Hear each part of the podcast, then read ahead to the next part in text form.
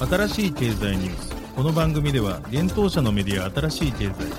ブロックチェーン仮想通貨フィンテックに関する日々のニュース解説を平日毎日音声コンテンツでお届けしています。そして新しい経済ではブロックチェーン仮想通貨に関するニュース解説記事やインタビュー記事学習記事などのたくさんのコンテンツを掲載しております。ぜひ新しいひらがな経済漢字で検索してメディアもチェックしてくださいそして LINE 公式アカウントではメディアの更新情報を配信しております LINE 公式アカウントにもぜひご登録ください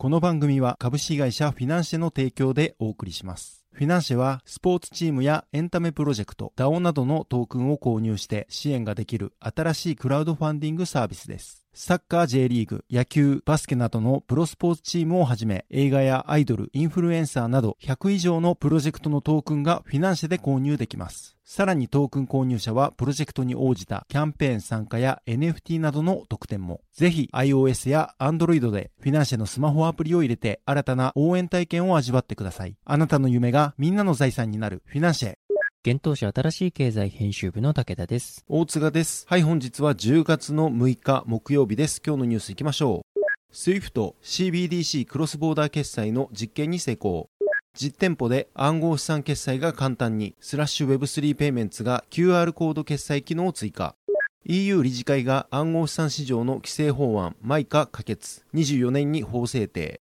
アメリカデジタル資産取引所 EDXM カストディアンにパクソス採用。リキッドバイ FTX が日本円と暗号資産の出金終了へ FTX ジャパンへサービス移行で。コインチェック NFT ベータ版ポリゴンの NFT に対応へ。コイントレード、ポルカドットとカルダノのステーキング提供へ。アメリカコインベース、オーストラリアユーザー向けにサービス拡大。アメリカコインベース、アバランチのデックス、パンゴリン上場へ。バイナンス US、ザ・サンドボックス取り扱いへ。人気 NFT クールキャッツ、アニモカと提携しゲーム提供へ。ファッションブランドヒューゴボスが NFT コレクション販売へ。イマジナリーワンズと提携で。ビットコイン基盤の分散型ウェブ、Web5 開発の TBD、USDC サークルと協業。一つ目のニュースは SWIFT CBDC クロスボーダー決済実験で相互運用性を確認というニュースです。国際銀行間ネットワークシステムを提供する SWIFT が既存の金融インフラ上で CBDC 中央銀行デジタル通貨及びトークン化された資産のシームレスな転送に成功したことを10月5日に発表しました。SWIFT はトークンの転送に関する複数のプロジェクトに参加しており、そのうち異なるブロックチェーン間における CBDC のクロスボーダー取引と複数のプラットフォームで発行されたトークン化資産の現金決済の2つの実験に成功したということです。1つ目の異なるチェーン間における CBDC のクロスボーダー取引についてです。このプロジェクトはフランスのコンサル企業キャップジェミニと共同で今年5月から実施されていたものであり、アメリカコンセンシスのクオーラムとアメリカ R3 のコルダをベースとした異なる DLT ネットワーク間における CBDC の転送を検証していました。さらにこれらのネットワークと即時グロス決済システムを接続することにより CBDC の転送と同時に現金決済を行うことに成功したとのことです。こののプロジェクトにより SWIFT が異なるブロックチェーン間のクロスボーダー決済におけるゲートウェイの役割を果たし得ることが示されたとのことです。なお、クオーラムとコルダはエンタープライズ向けのブロックチェーン基盤です。複数のプラットフォームで発行されたトークン化資産の現金決済についてですが、このプロジェクトはシティ、クリアストリーム、ノーザントラスト、SETL によって共同で行われたものであり、SWIFT のインフラを介して複数のトークン化プラットフォーム上でトークン化資産の発行、転送などに成功したとのことです。このプロジェクトにより SWIFT がトークン化プラットフォーム間に相互運用性を提供できることが示されたとのことです。なお SWIFT は9月28日に分散型オラクルネットワークを提供するチェーンリンクと提携し、クロスチェーンプロトコルの概念実証を行っていることを9月28日に発表しています。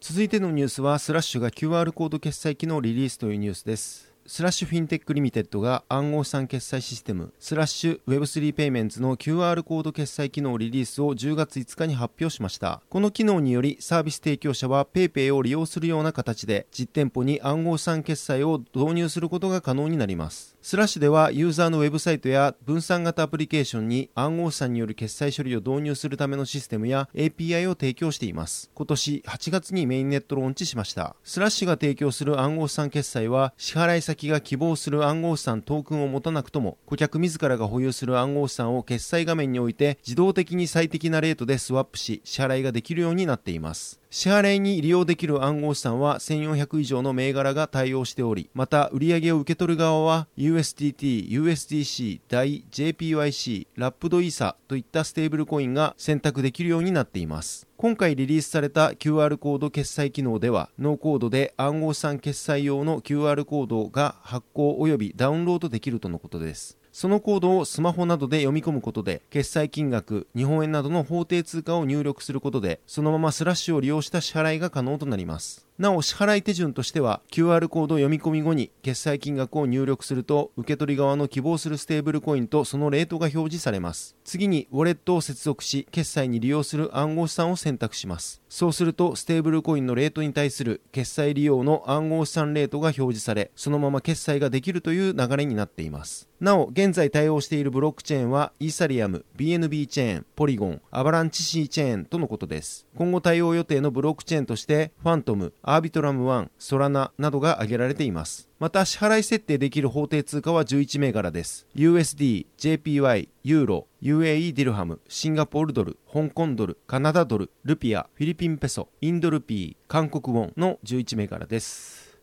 続いてのニュースいきます。EU 理事会が暗号資産市場の規制法案、マイカ可決、24年に法制定というニュースです。欧州理事会にて暗号資産市場規制法案マイカが10月5日に可決されたことをブロックが報じました。マイカは EU の暗号資産サービスプロバイダーに向けて包括的な暗号資産市場規制を示す法案です。2020年9月に原案が提出され、その後いくつかの要件を追加し、2022年6月に欧州理事会にて暫定合意に達しました。現在立法化が進められており、10月10日の欧州議会での承認を経て、早ければ2024年初頭に法律として制定されます。暫定合意時点での前からの主な内容は次の通りです。暗号資産による環境への影響を明確化すること。ステーブルコインの発行者は発行量と同等の準備金を一部を預金の形で確保すること。ステーブルコインの発行者はステーブルコインの保有者がいつでも裏付け資産と交換できるようにすること。ウォレットサービスプロバイダーは顧客の身元を確認すること。暗号資産サービスプロバイダーは各国当局から認可を得ること。MiCA には外貨建てステーブルコインの取引上限量についての規制も含まれています。この内容は今年9月に一時削除されたものの、その1週間後にステーブルコインが通貨主権を脅かすことを懸念したフランスらによって、ユーロ以外の外貨建てステーブルコインの取引量を1日2億ユーロに制限するという内容が法案に盛り込まれることとなったとのことです。この法案が欧州議会で承認された場合、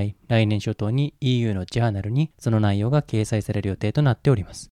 続いてのニュースいきます。アメリカデジタル資産取引所 EDXM カストディアンにパクソス採用というニュースです。アメリカの新興デジタル資産取引所 EDXM がカストディアンとしてブロックチェーンインフラ開発企業パクソスを採用したことを10月5日に発表しました。EDXM はチャールズ・シュワブ、シタデルセキュリティーズ、フィデリティデジタルアセットなどの証券会社や資産運用会社によって今年9月に設立されたデジタル資産取引所です。EDXM はこれらの会社の知見を活かし高いコンプライアンスと安全性を強みとしてアメリカの投資家に高速な暗号資産取引を提供することを目指しています。EDXM は Paxos と提携することにより顧客の取引資産の期間規模での保管や Paxos ユーザーに対する EDXM へのアクセス提供などが行えるようになるとのことです。また Paxos のブロックチェーン技術を活用することでより低コストで高速な取引を実現できるとのことです。EDXM の CEO であるジャミル・ナザラリ氏は次のようにコメントをしています。コンプライアンスとセキュリティが EDXM のサービスの重要な差別化要因であることから、パクソスと提携し、デジタル資産の保管サービスにおけるゴールドスタンダードを投資、当社の投資家に提供できることを嬉しく思います。パクソスの戦略責任者であるボルター・ヘザート氏は次のようにコメントをしています。パクソスはいつでも安全に資産を移動できるソリューションを構築することで、金融市場の最低義を試みています。私たちは EDXM とともに銀行やその他のの金融機関が最も安全な方法で暗号資産市場にアクセスするための道を作り出していきます。パクソスはアメリカを拠点とするブロックチェーンのインフラ開発企業です。同社の製品はブロックチェーンを利用した金融システムの基盤となっており、 PayPal、バンクオブアメリカ、クレディ・スイスなどが採用しています。またカストディアンとしてニューヨーク金融サービス局の認可を受けているほか、アメリカ通貨監督庁から条件付き銀行設立免許を取得しています。パクソスはインフラ以外にも暗号資産取引所の運営やステーブルコインの発行など広範に事業を展開しており、同社のこれまでの資金調達額は590億円以上、2021年4月時点で企業評価額は2600億円に達しておりおります。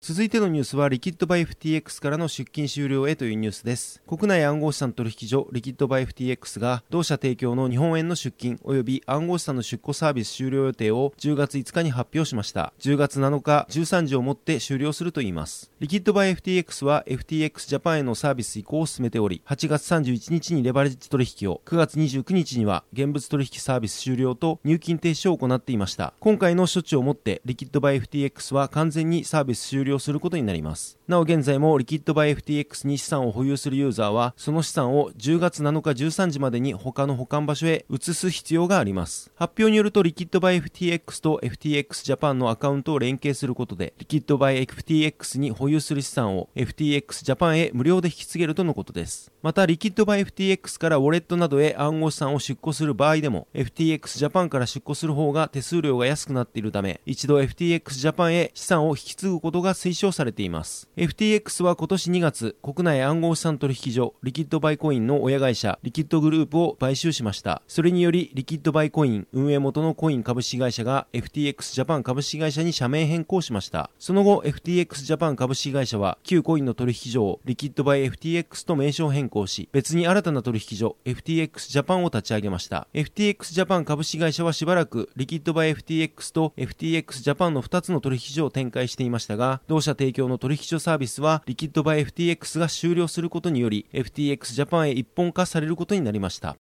続いてのニュースいきます。コインチェック NFT ベータ版ポリゴンの NFT に対応へというニュースです。国内暗号資産取引所コインチェック提供の NFT マーケットプレイスコインチェック NFT ベータ版がポリゴンのブロックチェーンに対応することを10月5日に発表しました。またポリゴン対応第1弾としてポリゴンブロックチェーン上のサンドボックスのランドの取り扱いを10月12日15時より開始するとのことです。なおランドとはサンドボックス内のバーチャルな土地のことです。コインチェックでは昨年2月にサンドボックスのランドを取得し、同年4月よりコインチェック NFT ベータ版で販売と取り扱いを開始していました。これまでのランドはイーサリアム上のものでした。なお、コインチェックは今年5月よりサンドボックスのユーティリティトークンであるサンドの取り扱いを開始していました。なお、サンドの国内取引所への上場はこれが初の事例でした。サンドはゲーム内アイテムの購入に利用できるほか、将来的にはサンドボックスのゲーム運営に参加するガバナンストークンの役割も担うとされております。続いてのニュースは、コイントレードがドットとエイダのステーキング提供へというニュースです。国内暗号資産取引所コイントレードが、同社提供のステーキングサービスコイントレードステークで、暗号資産ポルカドット、ドットとカルダノエイダを取り扱い開始したことを10月6日に発表しました。発表によると、ドットとエイダをステーキングした際に想定される APR、年換算利回りは、ドットが5から20ドットを30日間ロックした場合5%、60日間は6.5%、90日間では8%となります。また、20ドット以上ロックした場合については、30日間で7.7%、60日間は9.5%、90日間では11%になるとのことです。また、エイダの APR では、100から499エイダを30日間ロックした場合2%、60日間は2.5%、90日間では3%となるということです。500エイダ以上ロックした場合は、30日間で2.8%、60日間は3.3%、90日間では4%になるとのことです。なお年率はネットワークの状況に応じて上下する場合があります。ステーキングとはバリデータと呼ばれるユーザーが対象となる暗号資産を一定量保有ロックすることで取引記録のブロック生成プロセスに参加し報酬を得る行為のことです。コンセンサスアルゴリズムのプルーフオブステークを採用するブロックチェーンで実行が可能となっています。なおコンセンサスアルゴリズムとは暗号資産のブロックを追加する際の合意形成のアルゴリズムです。暗号資産取引所が提供するステーキングサービスはユーザーからトークンをプールに集めネットワークにまとめて預け入れる形式をとります。そのためユーザーはステーキング参加に本来必要な暗号資産保有量を持たなくとも少額でステーキング報酬が得られるようになっています。現在コイントレードの取引所サービスではビットコイン、ビットコインキャッシュ、イーサリアム、ライトコイン、リップル、カルダノ、パレットトークン、IOST、ポルカドット全9銘柄の暗号資産が取り扱われています。続いてのニュースはコインベースがオーストラリアユーザー向けにサービス拡大というニュースです。アメリカナスダック上場の大手暗号資産取引所コインベースがオーストラリアを優先的な市場とし、同国ユーザー向けにサービス拡大することを10月4日に発表しました。まずコインベースはオーストラリアユーザーによる暗号資産の売買及び取引をより簡単にするため、オーストラリアのローカル決済プラットフォーム PayID を導入するとのことです。これによりオーストラリアドルをコインベースアカウントに直接送金できるようになるとのことです。PayID はオーストラリアの金融サービス部門と同国の中央銀行である豪州準備銀行 RBA が構築した高速決済インフラストラクチャー NPP のイニシアチブです。NPP オーストラリアが運用保証を行っています。PayID の利用によりユーザーは電話番号やメールアドレスを銀行口座にリンクし決済ができるようになります。また、オーストラリアユーザーには高度な取引ツールにアクセスできる機能、リテールアドバンストレーディングやセキュリティ機能、24時間年中無休のチャットサポートも提供するということです。なお、コインベースは豪州法人コインベースとオーストラリアをすでに設立しており、暗号資産交換サービスを提供する上で必要とされるオーストラリア取引報告分析センターへの登録が完了しているということです。続いてのニュースいきます。アメリカコインベース、アバランチの DEX、パンゴリン、PNG 上場へというニュースです。アメリカ大手暗号資産取引所コインベースに暗号資産パンゴリン PNG が上場することが10月6日に発表されました。PNG は流動性条件が満たされ次第コインベース .com および同社提供の個人トレーダー向けプラットフォームコインベースエクスチェンジにて10月9日の9時以降太平洋時間以降に取引開始される予定です。なお日本居住者はサービス提供外となっております。取引ペアについては PNG USD をサポートすることになっており段階的に開始されるといいます。また PNG は新規銘柄や市場が取引量が比較的少ない銘柄に付けられる Experimental Label の対象通貨になっております。このラベルは市場の状況で取引量が増えた場合に削除される予定です。なお、今回サポートされる PNG はアバランチのトークン規格 ARC20 で発行されたトークンです。ARC20 のトークンがコインベースに上場するのは初となります。続いてのニュースいきます。バイナンス US サンド取扱いへというニュースです。サンドボックスのゲーム内通貨サンドがバイナンス US に上場することが10月4日に発表されました。バイナンス US は大手暗号資産取引所バイナンスがアメリカで展開する取引所です。発表によるとバイナンス US でのサンドの取り扱いはアメリカ東部標準時で10月5日8時、日本時間で同日21時より開始する予定とのことです。なお入金はすでに開始されております。取引ペアについてはサンド USD 及びサンド USDT がサポートされるとのことです。なおサンドはワールドワイド版バイナンスには以前から上場していましたが、規制が異なるアメリカのバイナンス US では取り扱われていませんでした。続いてのニュースは、クールキャッツとアニモカが提携というニュースです。人気 NFT コレクション、クールキャッツ提供のクールキャッツグループが、アニモカブランズと戦略的パートナーシップを締結したことを10月5日に発表しました。アニモカはクールキャッツグループへ出資を行い、クールキャッツに関するゲームリリースを目指すといいます。クールキャッツは2013年にアーティストのコリン・イーガン氏によってデザインされたキャラクターであるブルーキャットに由来したデザインの NFT です。9999体がリリースされています。アニモカブランズはブロックチェーンゲーム開発や NFT 分野への投資を行う企業です。先月にはテマセク、ボーユーキャピタル、GGV キャピタルが主導する資金調達ラウンドで約158.4億円を調達しました。またクールキャッツグループは9月1日にアニモカブランズの子会社であるゲーミーと提携し、数字タイルゲーム、クールキャッツコンビネーションズを発表しています。続いてのニュースはヒューゴが NFT コレクション発売を発表というニュースです。ドイツのファッションブランドであるヒューゴボスの若者向けカジュアルライン、ヒューゴが NFT コレクション Embrace Your Emotions EYE の販売予定を10月5日発表しました。ヒューゴはこの NFT コレクションをイマジナリーワンズとの提携により11月初旬に販売を行う予定です。なお、イマジナリーワンズではイーサリアムネットワーク上でミント発行鋳造した 3D アニメーションアートの NFT を8888体展開しています。発表によると EYE は1001体の 3D アニメーションからなる限定 NFT コレクションになるということです。EYE の1001体のうちの6種類が日常の5つの感情を、喜び、悲しみ、恐れ、怒り、愛とその全ての感情を表現するデザインになっているといいます。この6種類全ての感情を表した NFT1 体についてはオークションに出品する予定であるといいます。なお、このコレクションは10月10日の世界メンタルヘルスデーを記念したもので、オークションの収益は若者のメンタルヘルス向上と自殺予防を目的とした教育プログラム、Youth Aware of Mental Health YAM に全て寄付されるとのことです。そしてオークション販売される1体を除いた1000体の NFT のうち500体はフィジカル、現物の T シャツの購入者に対し QR コードを送ることで配布し、残りの500体についてはイマジナリーワンズの保有者への配布や10月4日より Twitter や Discord で行われるイマジナリーワンズ主催の企画に使用されるということです。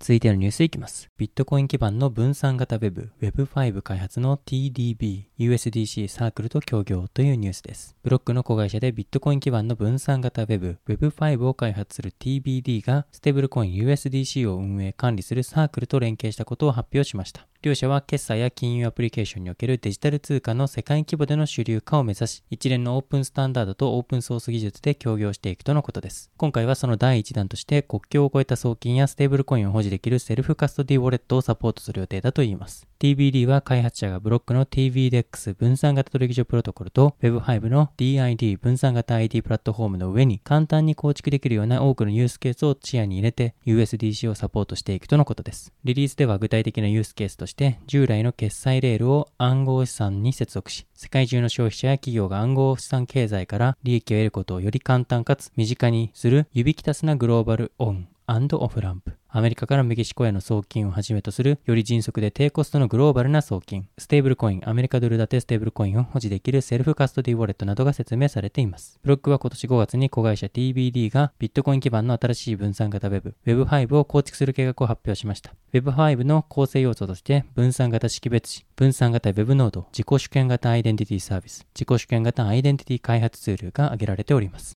はい、本日のニュースは以上となります。このように私たち新しい経済編集部では、ブロックチェーン暗号資産に関するニュースを平日毎日ラジオで配信をしております。本日ご紹介したニュース、コンテンツなどはすべてサイトの方に上がっております。ぜひサイトの方も見に来てください。新しいひらがな、経済、漢字で検索して見に来ていただければと思います。それでは本日はありがとうございました。ありがとうございました。